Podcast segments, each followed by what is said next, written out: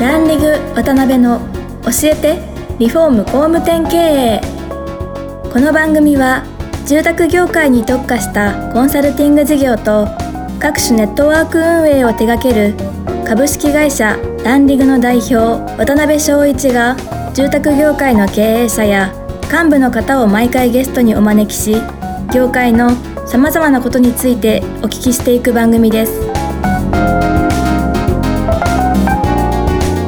番組は建築業界に特化したホームページ制作会社アババイ。リフォーム事業のためのネットワーク戦力。住宅会社のブランディングを支援するルームクリップ公認家づくりパートナーの提供でお送りします。工務店の社長も多様性の時代へ。熱海温泉型情熱親分型コンサル型。YouTube でちゃう型 SNS 長文語り型 AI 気になる型すぐセミナー開いちゃう型。いろんなタイプがあるけれどアババイが目指すのは一つ。みんなを高鳴るコンバージョンへ。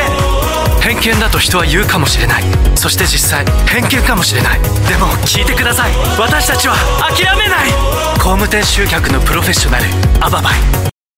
皆さん、こんにちは。えー今週も始まりました。ランディング渡辺の教えてリフォーム工務店経営パーソナリティの渡辺です。今回はですね、特別編として以前番組のアシスタントをしてもらってた牛久保さんにお越しいただいてます。よろしくお願いします。お願いします。え、何年前ぐらいでしたっけ？牛久保さんやってもらってたんって。多分もう3年はまるっと経ってますね。ですよね4年前とか、そんなに経ったかっていう感じなんですけど。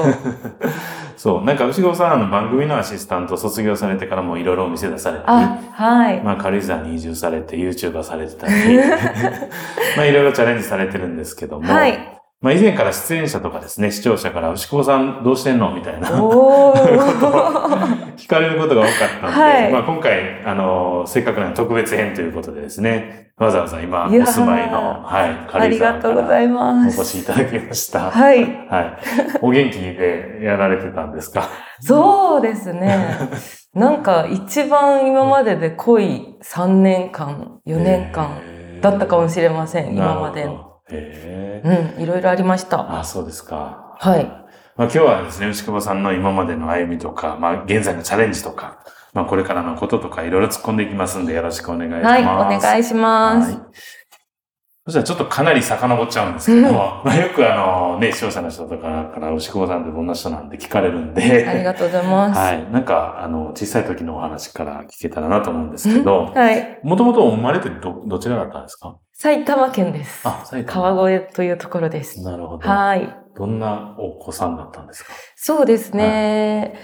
結構あの、兄弟3人、お兄ちゃん、お姉ちゃん、私。はい。で、私が中学2年生の時に妹が生まれて、まあ、4人兄弟だったあ、んですけど。結構年離れてたんですね。そうなんです。うんで上3人はくっついてて、はいはいはで、だから私は末っ子っていう感じで育って、妹はあのなんかみんなの子供みたいな感じで育ててたような感じだったので、性格はもう一番やんちゃで甘えん坊で末っ子っていう感じです。あ、そうなんですね。えー具体的にはどんな感じだったんですか？やんやんちゃな感じだったんですか？やんちゃ。なんか写真を見返すと、はい私だけなんかお腹出してたりお尻出してたり、パンツかぶってたり、なんかそういうの多いので、えで、なんかバレエとかも、あの、習わせてもらってたあ、んですけど、あれですか？はい、踊るのえ。全然似合ってないし、下手くそだし、なんかなんでバレエやってたんだろうなみたいな、なんかそういう写真とか動画がたくさんあります。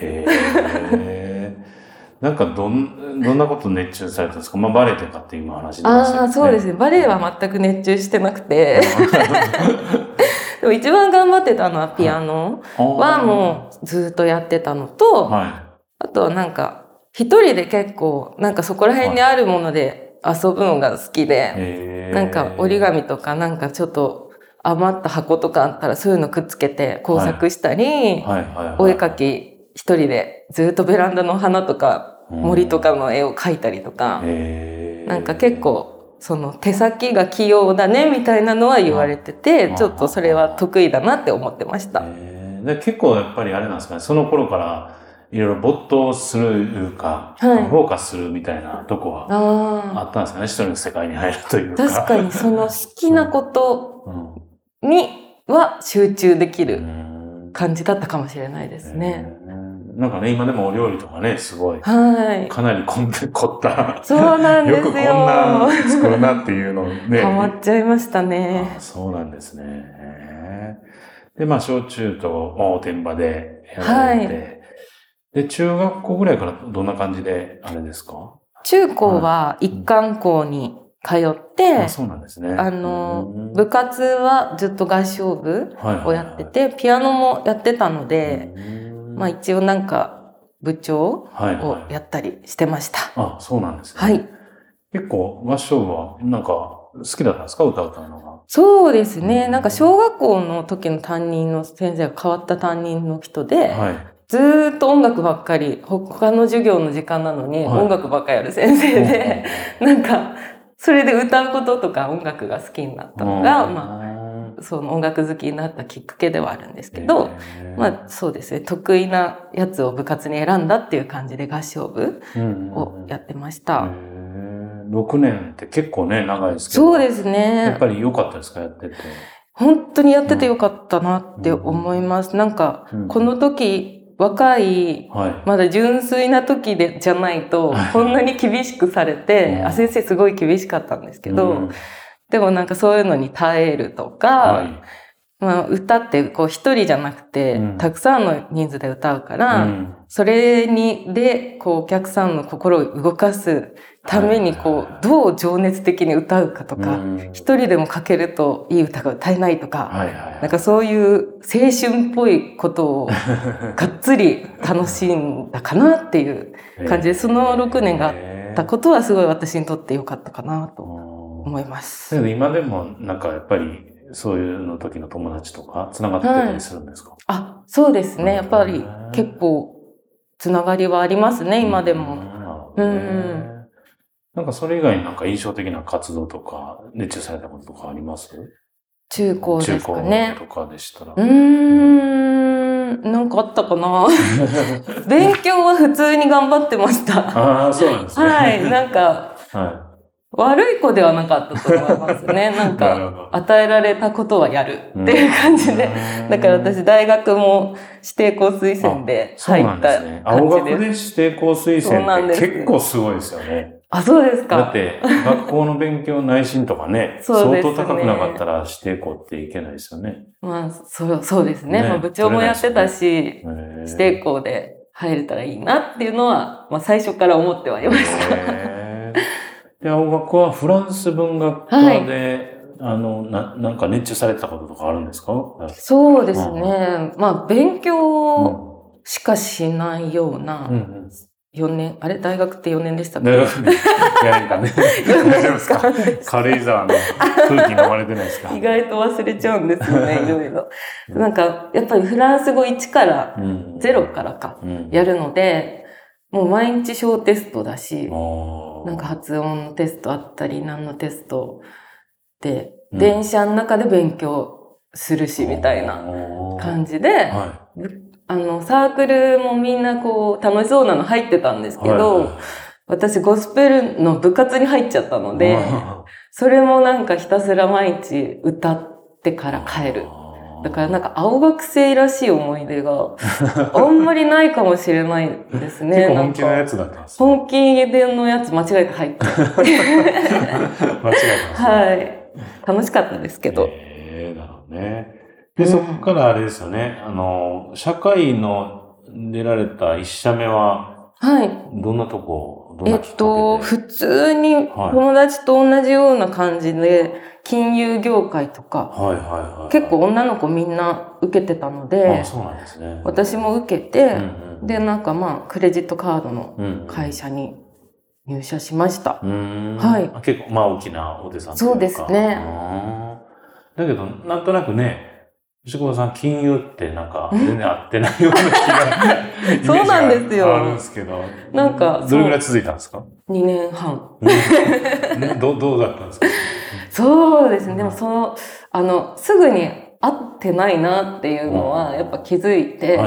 でも当時やりたいことなんてわからなかったし、うんちょっと軽く見てたっていうか、就活みんなするからするし、うん入ったらまあお給料もらって。まあ、結婚すれすればいいのかな、みたいな思ってたんですけど、一日結構仕事の時間って長いのに、うんそれがこうなんかちょっとモヤモヤする時間になっちい。ゃうと、なんか自分が今何やってんだろうとか、どうなりたいんだろうとか、うん、考えるきっかけの時間になって、で、うんなんかこのモヤモヤしてるの続くの嫌だなと思って、思い切ってやめちゃったっていう感じでしたね。でも、親とか反対しなかったですか？大丈夫あ、そうですね。なんかそこはすごい優しかったですね。なんかストレス溜めたり嫌な思いするんだったら、はい。さっさとやめちゃいな、くらいに言ってくれたから、意外と、あ、優しいんだなと思って、3年はやれとか言われるのかなとかはいはいはい。思ったんですけど、なるほどね。はい。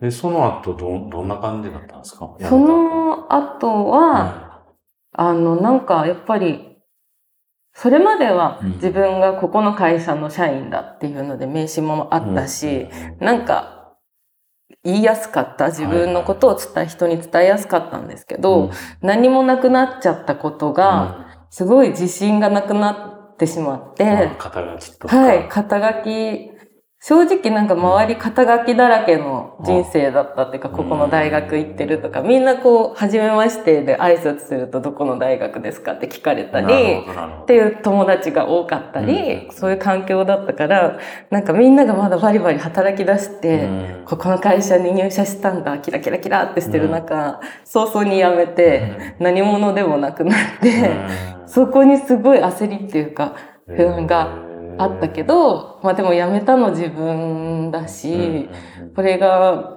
正解じゃなかったって後になって思わないようにしなきゃいけないなと思って、なんか結構、あの、いろんな会社、会社経営されてる方とか、なんか自分で独立してやってる方とかになるべく会うようにしたりとかして、あの、自分が何になりたいのかを考えるようになりました。その辺で。で考えてる過程でどんな出会いというか、はい。どんな感じになっていったんですか？うーんと、なぜか私はとりあえずマッサージ屋で働いたんですどういうことですか？ちょっと、ちょっとよくわかんないそうなんですよ、ね。私もなんか本当自分振り返ると全て意味不明だったなって思うんですけど、その時はなんかマッサージやってたら、将来もし海外行くことがあったら、はい。すぐなんかとりあえず仕事できるから手に職つけとかマッサージやって、うん。でなんかちょっとなんかエステとか興味あったんですよ。はいはいはいはい。で、そういうのが、なんかちょっとできるようになったら楽しいなとか思っうん。て、ちょっと軽い感じではあったんですけど、あの、でも普通にあれですね、1時間2900円みたいな ところにまさかの働きに行って、でもなんか、あの、なんか次のチャンスとかは掴みたかったのなで。場所をとりあえず恵比寿にして、ほうな、なんでですか、それは？なんか、昼間働いてたので、はい普通にマッサージ用で。昼間に、まあ、マッサージ来れる人で、客層が良さそうなとか。